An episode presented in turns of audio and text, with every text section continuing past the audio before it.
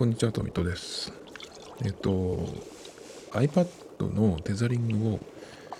えっと、au の回線で今までやってたんですけど、au の無制限プランでね。で、それを、えっと、au の回線を POVO っていうね、あの20ギガのやつに変えて、で、楽天モバイルの方が、あの、うちもね、エリアに入ったようなので、あのそっちでテザリングをやるようにしたんですよね。なんですけどどうもあの最初にその楽天のエリアに入ったっていう風になってから、まあ、確認した時っていうのがいつだったかの日曜日ででその時はもう楽天の回線にしかつながってなかったですだからもう完全にうちにいる時は大丈夫なんだなと思ってたんですけどなんかねあの au の回線に、えー、繋がってることが結構ある。楽天の方に繋がってない時があって、でそれっていうのもそのもうボボに変えてくからなんですけど、で、どっちに繋がってるかっていうのは、そのアプリでチェックしないと分かんないんですね。今こっちになってますよみたいなのが、その、何て言うのかな、画面に常に出てるとかっていうわけじゃないのでね、分かんないんですよ。どっちに繋がってるかっていうのが。なんとなくその、今、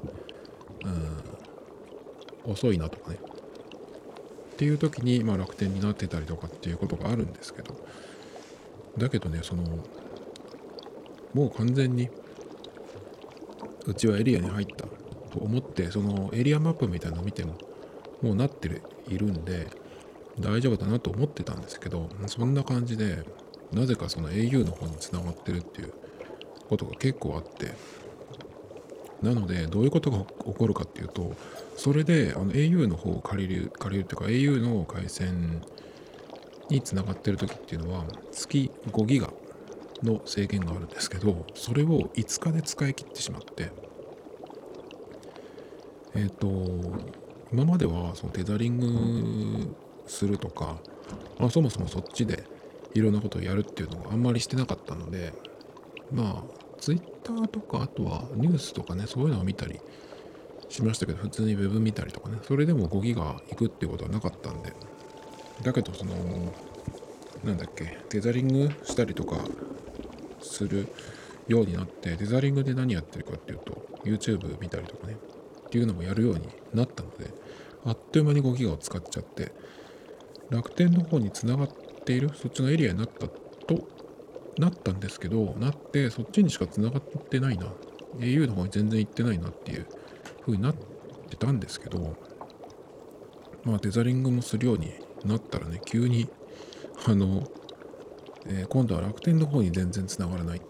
ていう風になってしまって、まあ、全然ってことでもないけど、かなり、ああの、au の方に、au の回線になってるっていうこともあってね、だから今年、今年じゃない、今月、4月、えー、5日の時点でもう、えー、5ギガ使い切ってしまって、そうするとどうなるかっていうと、au の方につあのつながってる時は 1Mbps っていう制限になるんですよ。だから楽天アンリミット6って言ってるんだけど、1Mbps 下での 1Mbps の状況でのアンリミットっていう感じになっちゃってね。なんかすごい詐欺っぽい感じがするんですけど。何なんだろうこれは。ずっとそのいつだったかは。その最初に確認した時は。楽天の方に。えー、繋がってて。一日にその朝から朝っていうか午前中？昼間午後夜全部何回も確認したんですけど一度もその au の方につながってるっていう表示を見なかったんですねその日は。でその後もまあ結構楽天の方につながってたんでまあこれはもう大丈夫なんだろうか信じていいなと思ったんですけど。ポボに変えてね。ポボに変えたのがえっ、ー、と先月の25とか6とかその辺かな。もうちょっと前かな。1週間3月が終わる1週間ぐらい前。なんですけど。いやだからね結構困りまして。じゃあ 1Mbps でどうするかっていうことなんですけどまあ意外とでもそのまんま使ってるんですけど。まあ YouTube とかもその何フル HD 以上とかで見るわけじゃないので1080とか720とかで見るわけじゃなくて、まあ、iPad でその何全画面で見ても360とか480ぐらいでも全然問題ないのでいいんですけど。いやーなんかすごい詐欺にあった気分っていうかね。だけどうんまだその楽天の支払いはね発生してないんですけどじゃあこの状態でえっ、ー、とその僕の1年無料の期限が切れる9月頭ぐらいになった時にどうするかって考えたんですけどまあでも、うん、無無制限のプランがこの3300円とかで使えるんだったらまあこれでいいのかなっていう気もするんだけど。あとは iMAX をまた契約してで楽天モバイルの方ができれば1ギガいかないっていうと0円になるんですけど。まあでもそれも結構きついかなっていう感じなんで3ギガに抑えれば2000円くらい。で2000円として、えっ、ー、と今ポボですけどこの後アハモに行く予定なんでそうすると3000円。で両方で5000円。で YMAX の方が多分5000円ぐらいかな。そうするとまあ1万円ぐらいになるんですけど。まあそうするとえっ、ー、となんだっけ。Au のデータマックス使ってた時より値段が上がっちゃうんですよね。あデータマックスプラス楽天2000円として同じぐらい？だから結局何がいいのかちょっと分かんなくなってきちゃったんですけど、まあ、YMAX また使ってもいいんですけど YMAX の場合はやっぱりあんまり持ち歩きたくない。持ち歩くってなるとやっぱりバッテリーの問題があるんでね。それも持ってモバイルバッテリーも持って iPad も持って、えー、携帯を2台持つな。っていうのちょっと嫌だなと思うんでなんかねちょっと楽天モバイルそのエリアになりました。ここものあの地域も追加されましたっていうのがその随時ね、あのー、出てるんですけどこの状態でつながってるというかその、えー、エリアになりましたって言われてもねっていう感じがするんですけど密度を上げるみたいなこと言ってますけどなんかもうほんとこれではいできました終わりです。エリアになりましたっていう風になるのもねちょっとそれはやめてほしいなっていう気がしますけど他の地域の人とかはどうなのかわからないですけどまあうちに関してはちょっとそういう感じなんでちょっと離れたところ離れたというかまあそんなでもないですけどちょっと違うところに引っ越せば多分解決っていう気がするんだけど楽天モバイルのために引っ越すっていうのもなっていう気がするんでねちょっとこの辺はうんどうなのかな改善されるのかなってちょっと心配なんですけどね。そして今日はえっ、ー、とまずどれどこだっけなえっ、ー、とえー、Apple Watch の話をしようと思うんですけどちょっとこのニュースが出てまして何かっていうとえタフな環境にも耐えうる超頑丈な Apple Watch エクスプローラーエディションが登場するとの噂。噂で、しかもこれはどこのやつかな？どこのやつかちょっとわかんないんですけど、ギズモートとかなんか、そういうところのやつ、あの、お宝ではないので、お宝鑑定団。一番その日本で信用できるところでは多分ないと思うんで、まあ噂中の噂じゃないかなと思うんですけどそのアプローチがねそのタフバージョンっていうのを出すみたいな噂が出てるよっていう記事ですね。でこれっていうのはまあどのくらいタフなのかっていうともともとアプローチっていうのは水深 50m までは耐えられるこれもあれですね。そのずっと、えー、そこに沈めとくっていうのは確かダメだけどだからちょっとその水泳とかねそういうのでこう動きながら潜ってえー、帰ってくるぐらいのやつだと大丈夫だよっていう感じだと思うんですけど。水深 50m まであこれは違うわ。その噂のやつだ。違った違った、えー、そのエクスプローラーエディションと呼ばれるモデルは、えー、水深 50m まで行けるというのに加えて、えーと、衝撃対衝撃性 G ショック並みのを備えているっていうことなので結構その登山だったりとか雪山でスノーボードとかねまあいろいろそういうのもにも耐えられるみたいなそういうバージョンそういうエディションというかねのが、えー、開発されてるのかもうその商品化に向けてるのか分かんないけどどの程度なのかねこれはその噂って言われても。そこがちょっと分かんない。なんでそれが分かったのかっていうのがその書かれてないとさ噂って言われてもって感じがしちゃうんだけど。で外装外側には、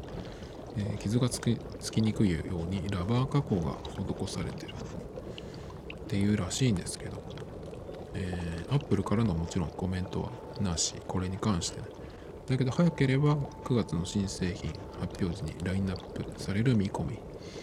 と書いてあるんですけどなんかこれ読む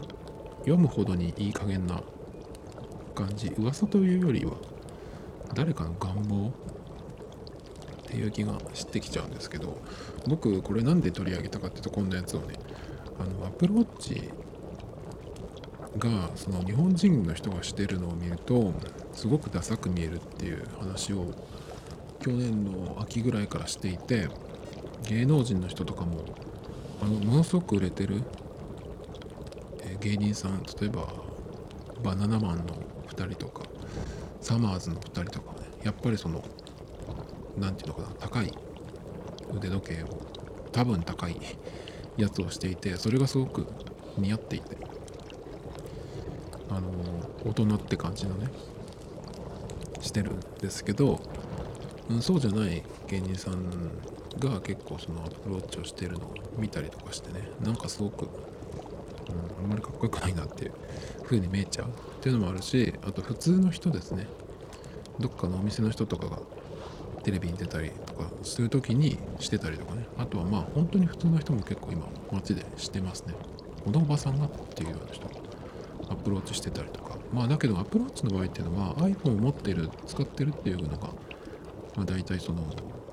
前提なので、まあ、iPhone 使ってるんだろうなっていう。その何て言うのかなこう延長で Apple Watch を使ってるっていう人がまあ大体だと思うんですけど。なんかねちょっとこうああの人も iPhone この人も iPhone っていう風になってきたように Apple Watch もちょっとそういう風になりつつある。だからそのおしゃれっていうそのファッションアイテムとしてっていう感じでは全然なくなってきてるんですよね。だから僕もちょっと今アプローチまずそのつけてるのが暑苦しいっていう5月ぐらいからもうちょっと無理っていう感じで去年外したんですけどその前の年はずっと1年間してたんですよ。暑くても。だけども5月ぐらいになるとしてられないってぐらい暑苦しいのでやっぱりペタッとこうくっつけなきゃいけないやつではないですかあれは。だからその暑苦しいっていう風になって5月で暑いってなるともう9月ぐらいまではまだ夏なんで56789まあ5ヶ月ですけどまあ大体半年ぐらいはちょっと暑苦しいなっていう風になってくるので毎日はしていられないなっていうのもあったりしたんですけどやっぱりファッション的にもちょっとねそういう風に見えちゃう。あのアメリカとかヨーロッパとかその海外の人がしてると別に芸能人とかじゃなくてもかっこよく見えるんですけど日本人がやってると本当にダメだなっていうことであのそういうのもねあってやめてるんです今。走る時だけつけてるんですけどでそれでそのアップルウォッチってそのもうちょっとなんかその高級時計ではないけどそうじゃないところでなんだろうそのファッション的に生き残るためにはあのどういう風になったらいいんだろうっていう風にような話をね前にしたんですよ。でアプローチも最初からそうですけどあのバンドをねベルトバンドを変えることでその何て言うのかな自分のものっていうその個性を出すとかあとはまあファッション的にもっていう意味もあるのかもしれないけどそこでそのちょっとこう違いを出す。バンドを変えるっていうことで違いを出すっていうのもねずっとやってきていて毎シーズンそのアプローチのベルトバンドって新しいのが出てるんですけどやっぱりそこじゃないなっていう気がしてきていて。あの人 Apple Watch してるって分かるのはやっぱりそのバンドではなくそのフェイスですね。そこがどうしてもあの Apple Watch っていう風に分かるポイントでバンドがどうかってそっちにはあんまり目がいかないですね。やっぱりそのフェイスの方が目立つんでその文字盤が出てようが出てなかろうがね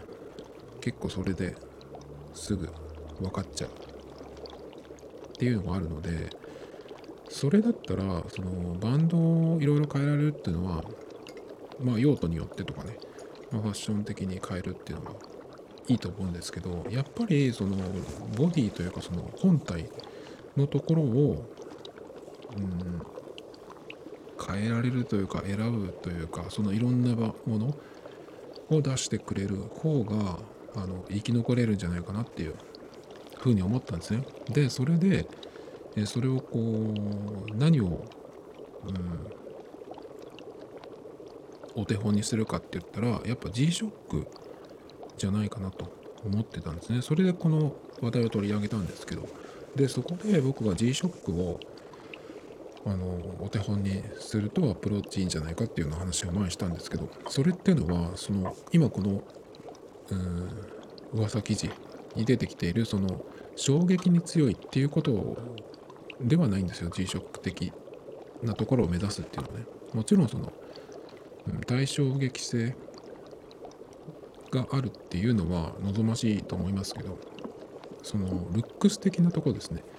あの G-SHOCK の場合ってまあどのモデルいろんなモデルがあるんですけどどれもそのまず G-SHOCK っていうのは、えー、衝撃に強い防水性があるっていうところがやっぱりみんな共通してるんですけどそれ以外に、うんと、いろんなデザインがあるんだけどパッと見るとあこれ G-SHOCK かなっていうふうに思うようななんかデザイン。みんな違うはずなんだけどこれって G-SHOCK かなって思うようなところがあるんですよ。なぜかわかんないですけど。全然違うのにね。だからそういう風にアプローチもうんと全然違うデザインのものがどんどん出てくるんだけどこれってアプローチかなってうんなるような何かその共通するものがあできればなんかその G-SHOCK 的なその高級時計ではないけどそのブランドとしてとかもそうだしファッション的にも定着していて一個のその何て言うのかな個性としてというかね分かんないですけどそういう風になると生き残っていけるんじゃないかなって G-SHOCK 並みにっていう気がするんですよ。Apple Watch はまだ登場して10年経ってないですね。どれくらいなんだろう？今6年とかそのぐらいですかね。なのでうん。アップローチが続いていく残っていけるかどうかっていうのはその本体の方じゃないかなっていう気がするんですよね。だからアップローチ自体のその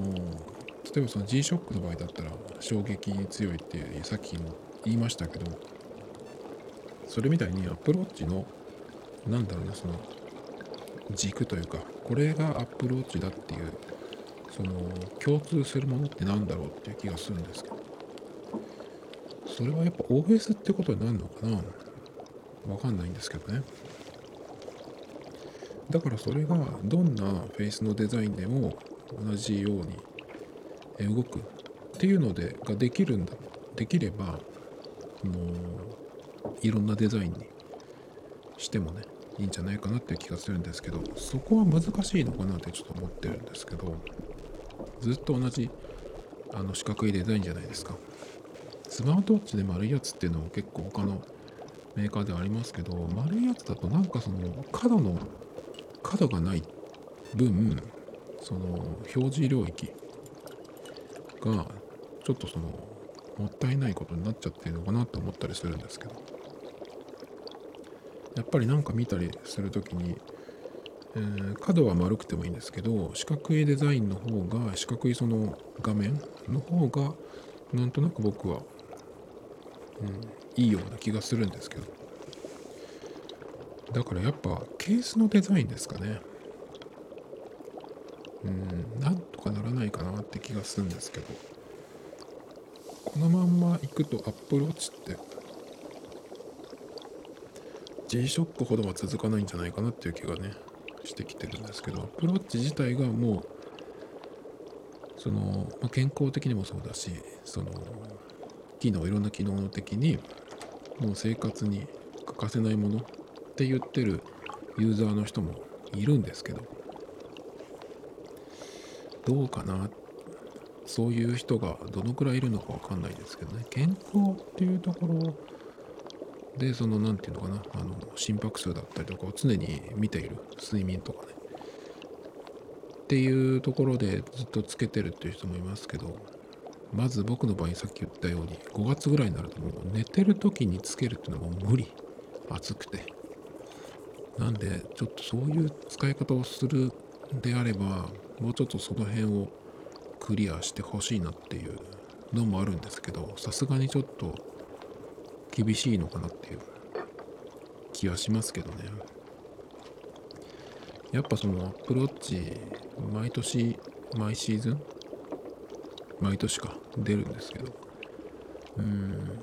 デザインを変えていろんなものを出す。でそれでえっ、とまあその時しか買えないデザインとかっていうふうになると G-SHOCK 的に、えー、なっていくのかなとかちょっと思うんですけどそれができるかどうかっていうことですよね。あのもしそれをやるとすると1年に何回か2回とか出すぐらいのペースでいくといろんなそのバージョンがバージョンデザインが作れるのかなっていう気になるあの気がするんですけど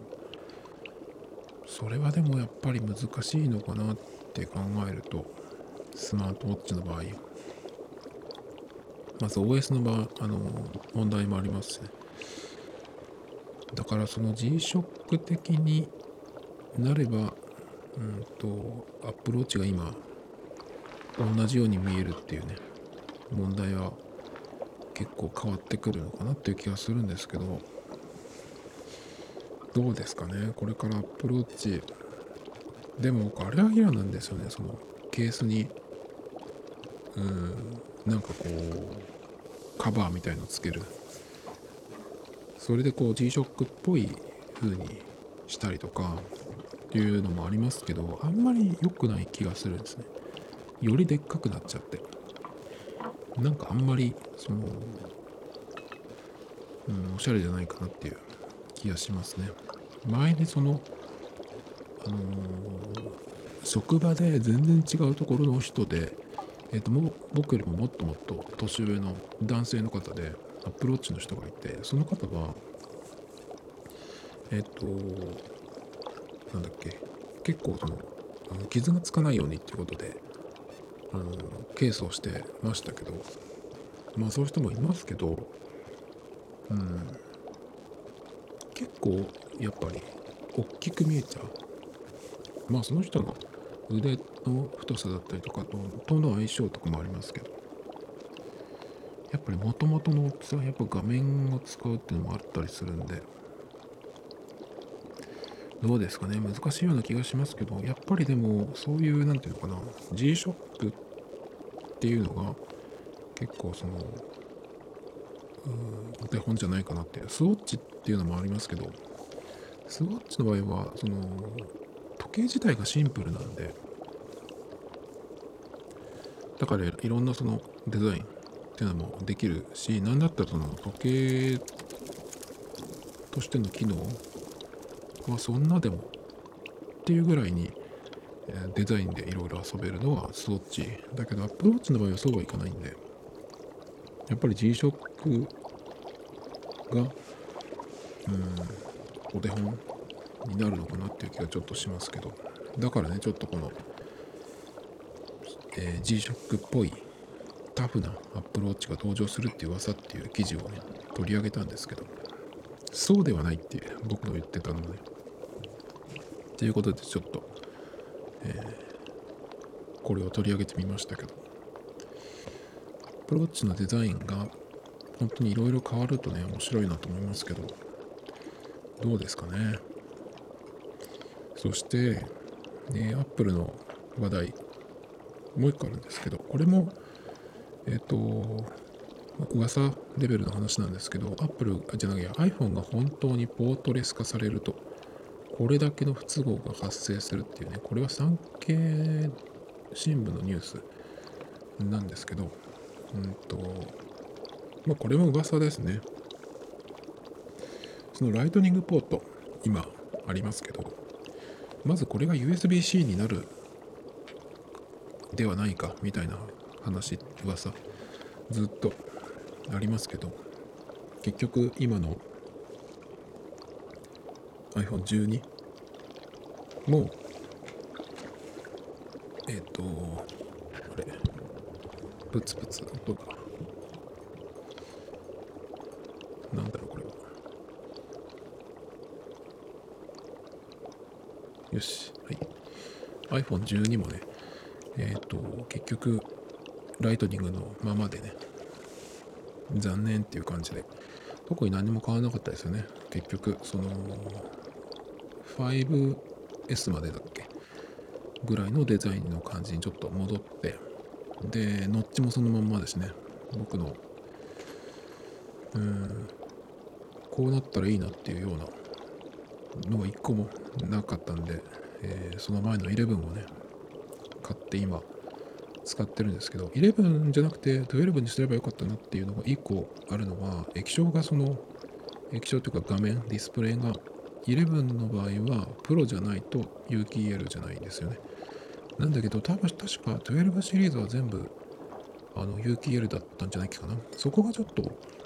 失敗したかなと思いますけどね。ギャラクシー10のあの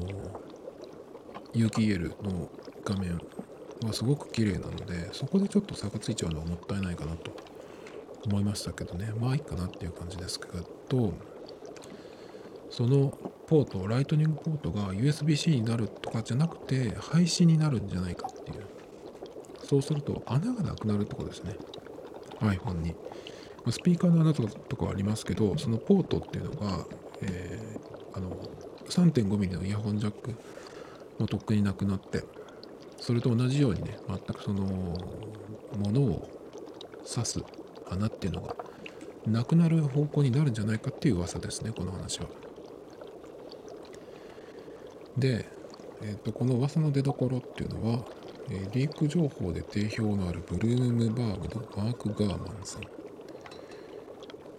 という話なんですけど、えー、ここに書いてあるやつはもっと正確に言えば Apple は完全にワイヤレス化された iPhone を開発すべく検討中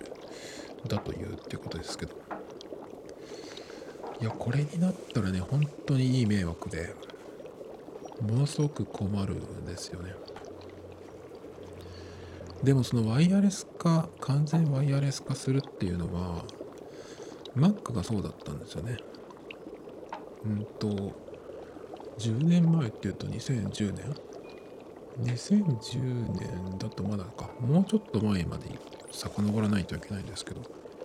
ワイヤレス化うんっていうのは結構やっぱりジョブズがいた時っていうのはなるべくそういう風にしていくっていうような感じでケーブルをいろいろこう繋がない？だから、えー、もう買ってすぐ Wi-Fi につながる？当たり前だしそれぐらいかな。だけど結局今 MacBook 12インチ今ないんでしたっけ ?12 インチが出た時もそうだけど、えー、Air とかもそうですけど、電源ポート込みでポートが2つとかになると結局その電源ポートをバッテリーが持つって言ってもやっぱりそこ専用で1個使う1個潰れるっていう風になるのであともう1個何を入れるかっていうと、えー、まあ人によってはディスプレイにつないだりとかねっていう人もいれば音楽とかやる人はポート1個じゃ足りないと思うんですけどねインターフェースつないだりとか。まあでも MacBook Air か。Air の場合はポート2つでもあのイヤホンジャックがあるからまだマシなんですけど。だからその Mac の進化というかそれを見ていくとそのワイヤレス iPhone が完全ワイヤレスになるっていうことはありえなくないなっていうことなんですけどちょっと本当にねこれは阻止してほしいなっていう。アップルがそういうふうにそういう方向をになってるみたいですけどいやそうなるとどうなるかっていうと今だからその 12iPhone12 シリーズで、えー、地位の充電マグネットMagSafe だっけ？iPhone 用の。あれが出てるっていうのもあるんですけどそのワイヤレスで充電っていうのを結構本気出してきたっていうのがあってまあそれがどのくらいの充電の速度なのか分かんないんですけど僕は今のところ1回も使ったことなくてっていうのは Lightning があってそのその前っていうのは Lightning になるになる前なんだっけえっ、ー、と何何ピンだったか忘れたけどそのライトニングと違ってあの表裏があるやつですね。ケーブルというかそのポートにね。それに比べたらその目つぶってでもライトニングはさせるので表裏ないわけじゃないですか、まあ、僕それで十分なんですよね。であの地位充電乗せるだけ。あれは便利って言いますけどやっぱりその充電速度っていうのとあとケーブルの場合挿せば勝手に、えー、それが外れるっていうこと。ほぼないじゃないですか。載せてるだけとかってやつだと何かの拍子に、えー、そこから落ちたりとかずれたりしたら充電していったつもりができてなかったっていうことがあったりとかね。するのでそれは嫌だなと思って。だからそのケーブル1本挿せばいいだけなんでその利便性っていうことに関してはあんまり僕その地位の充電っていうのはねそうかなっていう気がするんですよね。で 3.5mm がなくなったのも本当に迷惑ですけどもしポートが全くなくなると有線のイヤホンが使えなくなる iPhone では。それが本当に困るんですよね。iPad Pro でさ今 3.5mm がないのでえっと GarageBand とか使う時にはあのアダプターをつけてそこに、えっと、有線のイヤホンをつないでるんですけど。もう Bluetooth で全くその遅延がしないっていうんであればまだいいけどバリバリ遅延するのでそのこの状態で、えー、ポートがなくなる、まあ、まずは iPhone ですけどっていうのはちょっとやめてほしいなっていう。iPad の方はまあいろいろその接続するっていうのがあるのでポートなくすっていうのはないのかなと思いたいですけどちょっとその iPhone でも、えー、ポートなしにするっていうのはねちょっとやめてほしいなと思いますね。だってポートがなくなったらさ今ってその iPhone でもえっ、ー、とアダプター使えば、えー、ハードディスクとかとかの外付けメディアをつなげつなぐっていうことができるんですよね。それができなくなるしで今僕がこの喋ってるのを録音してるのはマイクをライトニングケーブルで iPhone につないで録音してるんですけどそれができなくなる今使ってるマイクっていうのはライトニングでも USB-A でもあのつなげるんですけどだけどなぜかそのなんだっけ iPad Pro の方につなぐとなんか音がもう最初から割れた状態ものすごく大きく取れちゃうということで使い物にならないですね。なので iPhone の方に、えー、録音してそれを AirDrop で iPad に飛ばして編集するっていうのをやってるんですけど、まあ、マイクをね何か変えればいいのかなと思うんですけどそこら辺がちょっとまだうんどれが使えるのかっていうのがあんまりはっきりしない。アップルのアップルじゃないアマゾンのレビューとか見ててもうん同じようになっていて iPad では使えない。っていうのを見たりするのでいや iPhone でもしポートがなくなったらちょっとそれは iPhone 買うっていうことをね、えー、かなり、うん、考えるっていう風になりますね。僕の場合は。まあそうしたらもうマイク買い替えなきゃいけないっていうことになるんですけど今言ったみたいにそのマイクが、えー、iPad の方にね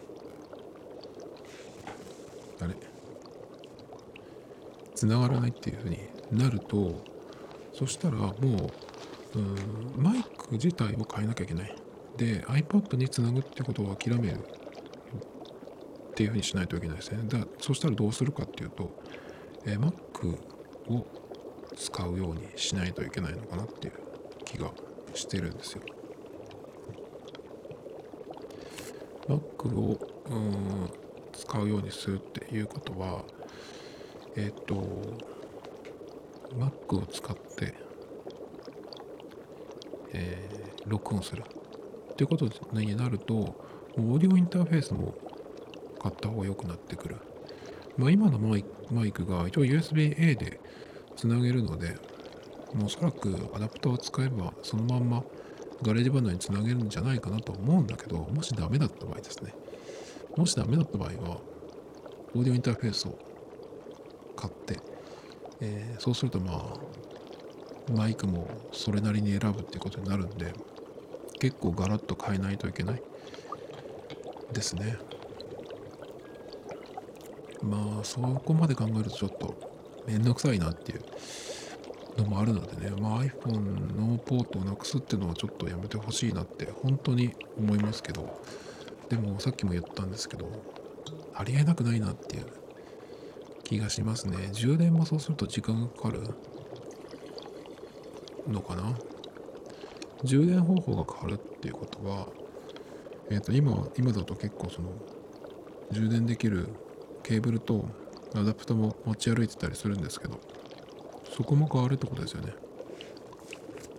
まあ、iPhone の場合はあの MagSafe？あれを持ち歩くってことになるのかな？でも結構邪魔じゃないですかねあれを持ち歩くのは、まあ、アダプタ持っていくぐらいの人だったら。大して変わんないかもしれないですけど。ケーブル1本に比べるとちょっとうん邪魔くさそうな気がしますけどね。なんかそのすっきりさせるのはいいんだけど結局その使う側がそのその分不便になるっていうかそういう気がするんですけどね。よしいいかな。今ずっとちょっとノイズが乗ってたんですけど iPhone の方を切るの忘れてたっていう初歩的なミスでしたね。これでもう大丈夫かな。これがあるんでね、やっぱり iPhone で撮るっていうのも、その、難しいんですけど、難しいっていうか、ちょっとこう、マイクとかなんとかいろいろ選ぶんですけどね、やっぱ Mac を導入せざるを得ないかなって。今はもう iPad だけで何でもやるっていう曲作るのもそうだし、それから、ポッドキャストの編集もそうですけど、iPad でやろうっていうことでずっとやってきてるんですけどまあやっぱり Mac を使うしかないのかなっていうそうすると今まで Apple, Apple で iPad でやってきたのがねまあ失敗ではないけどちょっとなんかそれが嫌だなっていう二度手間感がね。まあなんでしょうこの何でもワイヤレスちょっとそれはやめてほしいなっていう。ライトニングだけでもいいけど別に USB-C にしなくてもさ。それでもいいから残してほしいなと思いますけどね。絶対に不便になると思うんですけど。だって今 Galaxy 使ってる Galaxy も使ってますけど USB-C があることであるのとそれから 3.5mm イヤホンジャックもあって本当に便利なんですよ。それがあるってことがね毎日使うわけじゃないですけど。だからそっちに行っちゃうっていうのもあったりするんですけどね。それから、えっ、ー、と、Apple の話題で言うと、えー、Apple アーケード久しぶりに、えっと、これはどこで見たんだっけかな？あの、App Store 開けた時に、なんかその、Apple アーケードに結構その追加されましたよみたいなのがトップページにあったんですよ。で、日本のそのゲームメーカーが作ってるものも、あのいっぱい今追加されてますみたいなのがあって、あ、そうなんだと思ってね。何が追加されているのかなって見たら、結構いろいろ本気結構本気じゃんと思って。っていうのがそのラインナップ見ると、え太鼓の達人があったりとか、あとそれから、えっ、ー、と、ファイナルファンタジーを作った人の、うん、なんかプロデューサーかな？坂口なんとか博信さんっていう人僕ちょっとよくわかんないんですけどその人が作ったやっぱりそういう系のゲームロールプレイングっていうのがあったりとかあとは、えっと、今まで他のところでやあったゲームを、うん、Apple アーケード用に持ってきた。っていうのもあったりして例えばえっ、と3スリーズっていうその数を合わせるパズルゲームこれ見たことある人いるんじゃないかなと思うんですけど僕もちょっとやったことありますけどそれとかあとフルーツがこう飛んでくるのを剣でズバズバってこう切るフルーツ忍者っていうこれもかなり昔のやつですけど昔ってほど昔じゃないか。iPhone 時代ですけど。iPhone 時代の昔。iPhone4 とかその辺の時代じゃないかな。やった覚えがありますけど。それが Apple アーケードで来たりとか。あとはですね。うんとモニュメントバレー。ちょっとこれ僕あの何て言うんだっけ？エッシャーの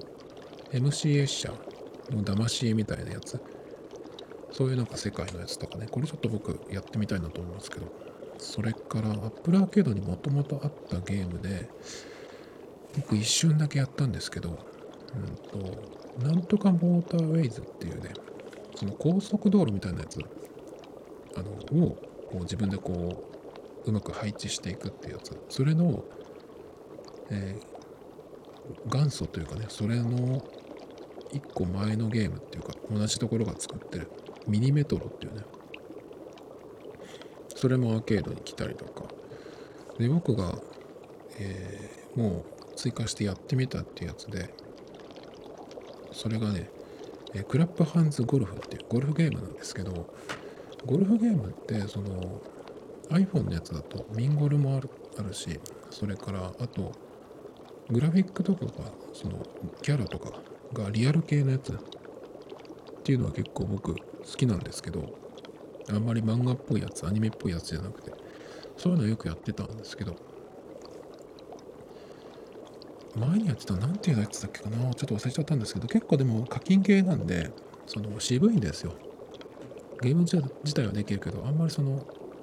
変わらない、クリアできないっていうかね。まあ、その綺麗なグラフィックの中をこうゴルフしながら散歩するみたいな感じでやるんだったらいいんだけど、あんまりその、進歩がないんでね、結構やんなくなっちゃったりするんですけど、このクラップハンズゴルフっていうのは、多分おそらくだけど、クラップハンズっていうメーカーが作ってるんですけど、それっていうのが、みんなのゴルフ、ミンゴル？を作ってるメーカーが作ったやつじゃないかなと思って。で、アップルアーケードっていうことなので、あの、課金がいらない。何もいらない。ゲームだけを集中して遊べるっていうことで、もうこれ実際にやったんですけど、多分ミンゴル作ってる会社が作ってんじゃないかなっていう気がするんですけどミンゴルはもう最近はやってなくてえっと iOS 版もやりましたけどあれとは操作感がちょっと違うけどでも結構僕はこれ好きですね。でいろんなキャラが出てきて、えー、最初は4人なんですけどそのボスキャラとしてで出てきて対マンでやって対マンっていうないか。マッチプレイでやって勝つとそのキャラが使えるようになるっていうような感じなんですけどグラフィックも綺麗だしそれからプレイも遊んだ感じもすごくスムーズで、えー、面白いですね。あのー、かなり僕は好きですこれ。キャラがねちょっとそのアニメっぽい感じ。そこがあのー、ちょっと好みではないけどそれでもあのミンゴルと違って日本語のセリフがないんですよ。キャディさんとかも英語でまあ全部セリフがあるわけじゃないんだけど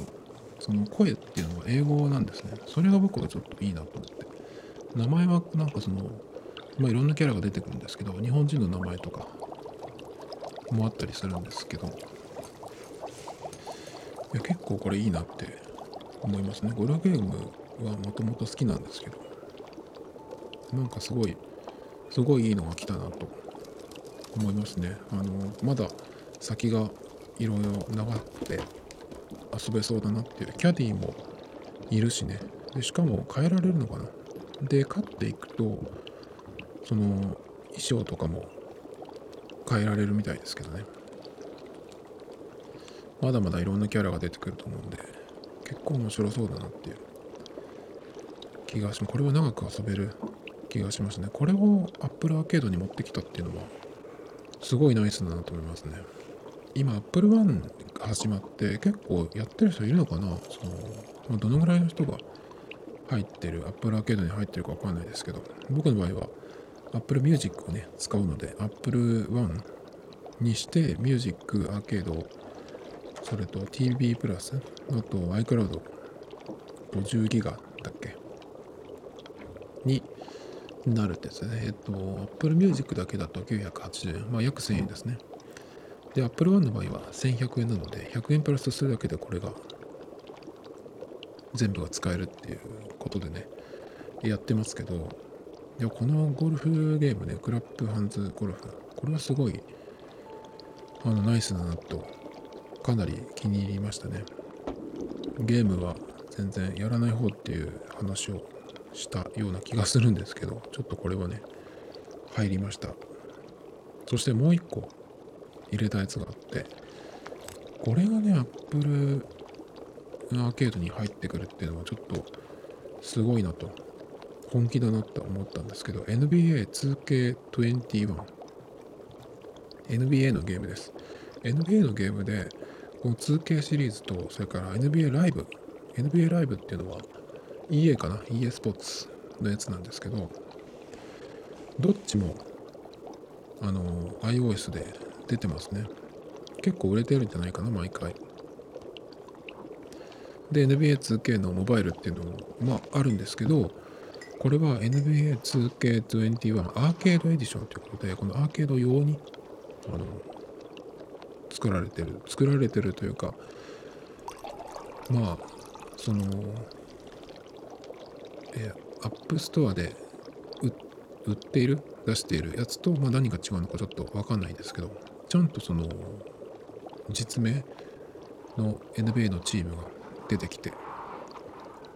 普通に試合ができてモードは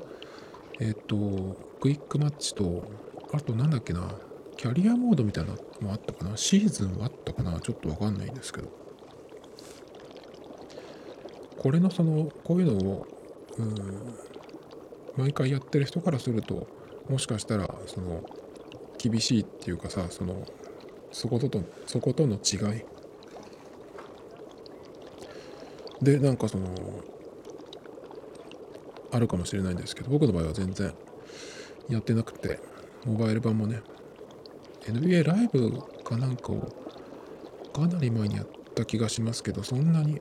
ハマらなくてやめちゃったんですけど僕どっちかっていうと 2K シリーズの方が好きなんですけど今はでも 2K シリーズとライブとそんなに変わんないんじゃないかな。その見た目。的には。ゲームモードとかなんかそういうところは違うかもしれないんですけどそのリアルな感じっていうのはどっちもいいんじゃないかなっていう気がして。まあブレイのその操作感とかはいろいろねあるかもしれないんですけど僕にとっては結構そのうんバスケゲームっていろいろやまあそこそこやったこともあるんですけどそのプレステとかをね持ってた時今はもう全然ですけど大体最初に買うのが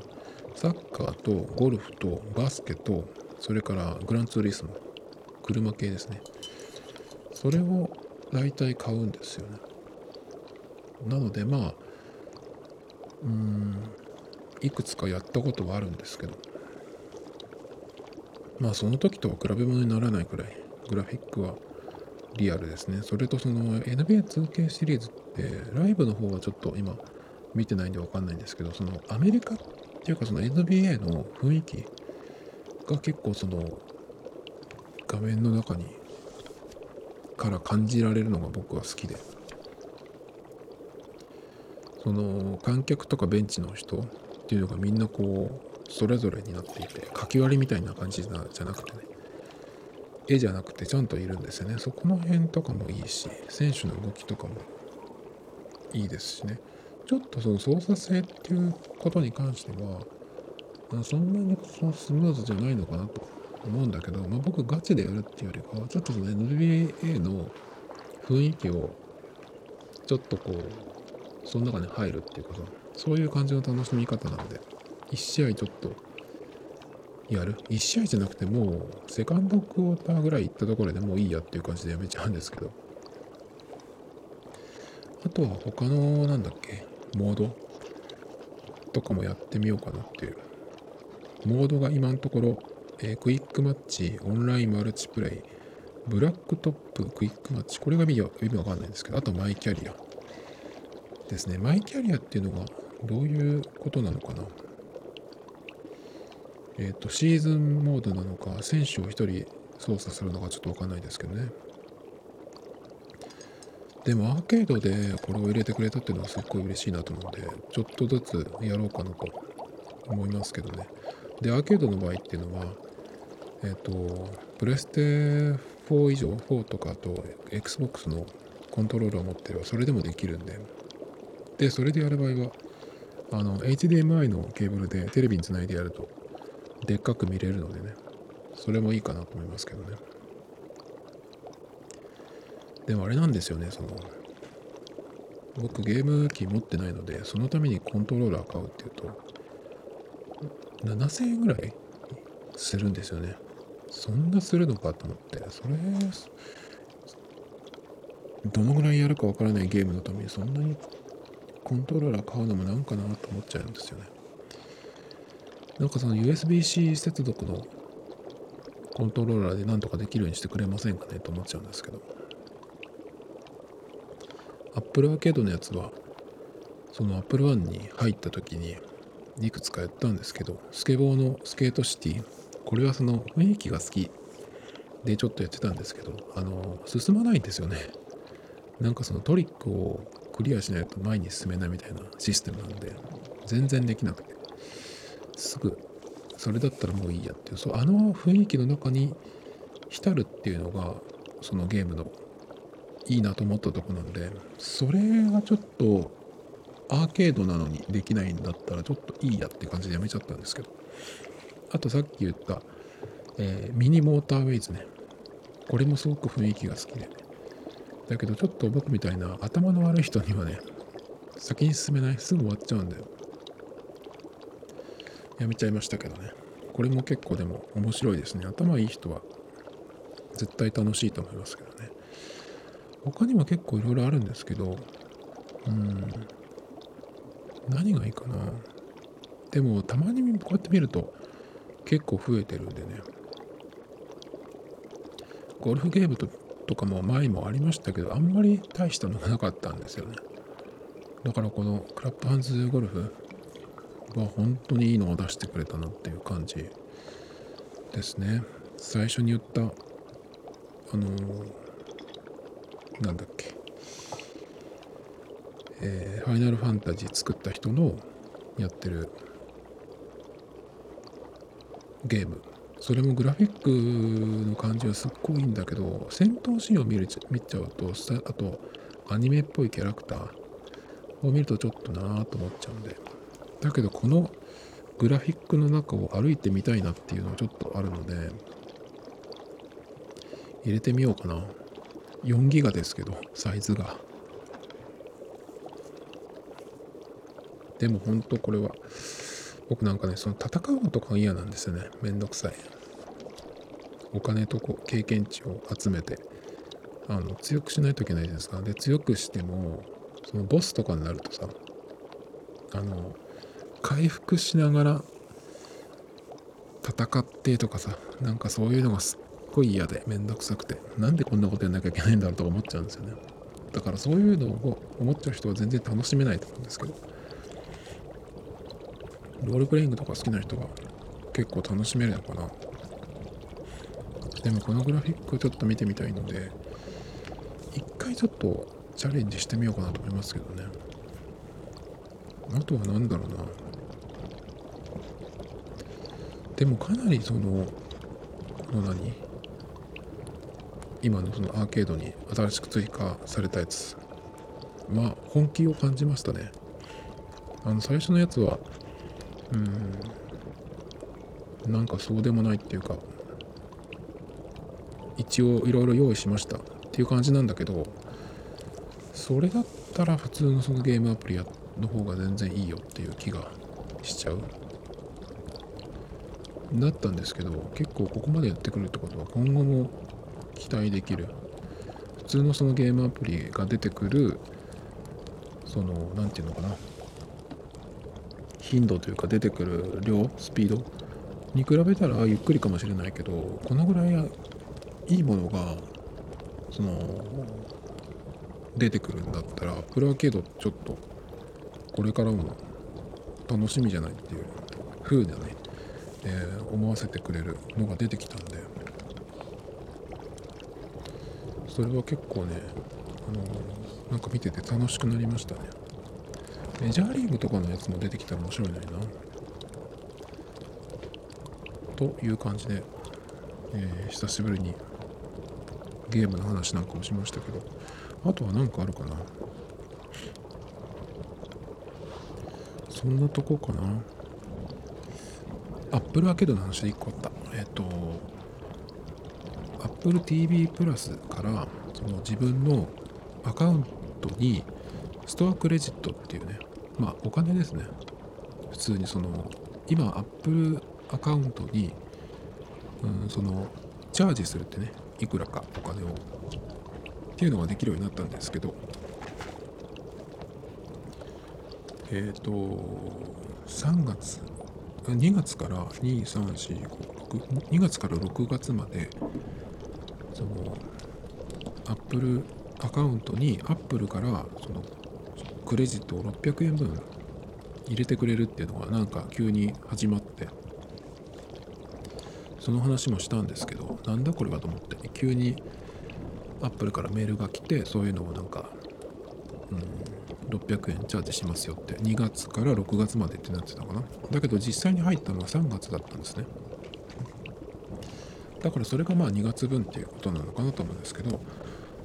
でその時言ったのが毎月これは来るのかっ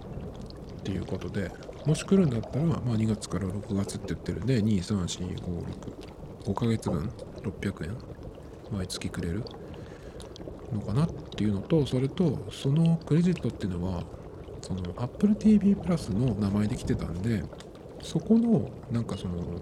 動画を見るためだけに使えるのかなっていう話をしてたんですよ。だからちょっとこれは様子を見ないとなと思ってたんですけどで僕ちょっと試しそれだったらあのもしアプリとかにも使えるんだったらそのクレジット600円がねあの試してみたい手書きノートアプリがあったんでそれが1000円1000円か1200円だったんですよ。だからもし